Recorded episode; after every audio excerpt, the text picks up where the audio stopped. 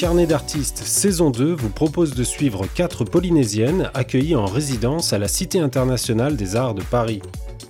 Retrouvez Titawa, Leia, Patricia et Tevaïté qui partagent avec vous leurs attentes, leurs expériences et leurs découvertes. Ce podcast est produit par la Direction de la culture et du patrimoine de la Polynésie française en partenariat avec le Haut Commissariat de la République en Polynésie française et Air Tahiti Maruru Bonjour Patricia et bienvenue sur le podcast Carnet d'artistes. Tu fais partie des quatre artistes qui ont été sélectionnés pour partir à Paris et bénéficier d'une résidence de trois mois du 3 août au 28 octobre à la Cité internationale de Paris. Je rappelle qu'une résidence d'artiste est une mise à disposition des artistes d'un lieu de vie et des moyens techniques et humains afin qu'ils puissent effectuer un travail de recherche ou de création sans qu'il n'y ait forcément d'obligation de production artistique à l'issue.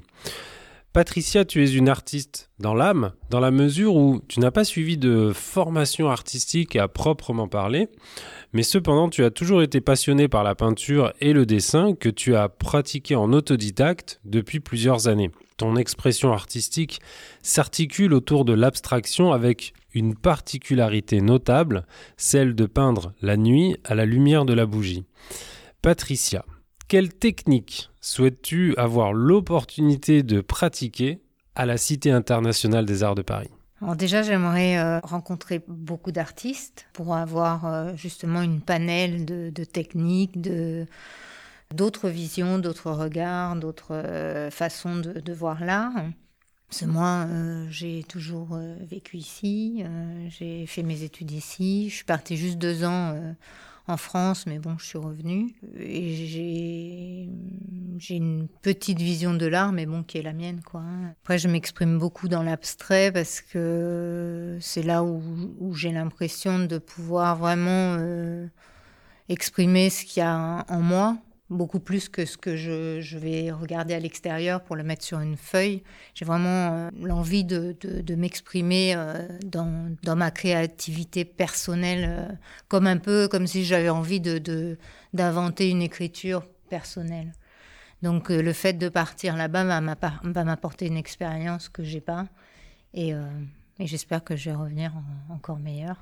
La Cité internationale des arts, euh, c'est une résidence avec 300 artistes euh, permanents et puis un roulement qui, euh, qui à la fin de l'année donne un bilan de 1200 artistes mm. qui transitent par là, dont vous. Puis en plus, c'est des gens de tous les pays, quoi. Donc c'est vraiment varié dans toutes les cultures. Donc toi, ce qui t'attire le plus, c'est justement d'être en contact avec le monde entier. Mm, tout à fait, ouais. Que ce soit sur l'échange bah, quelque part culturel, humain, mais également artistique.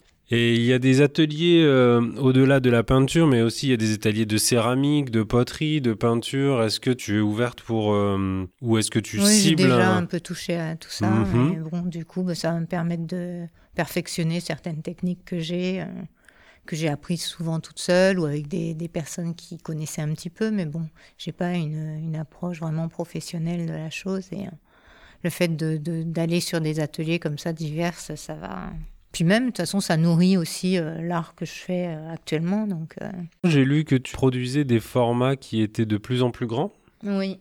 Est-ce que, est que ça, en termes de voyage, hein, là-bas, tu vas faire du grand format pour le ramener? Comment ça se passe? Mais J'ai déjà un peu vu avec les organisateurs s'il y avait possibilité de ramener donc, des formats de deux par deux. Donc, apparemment, enfin, deux, au moins de hauteur. Après, la, la largeur, bon, ben, on roule, hein, on met dans un tube et puis hop, ça passe. Hein.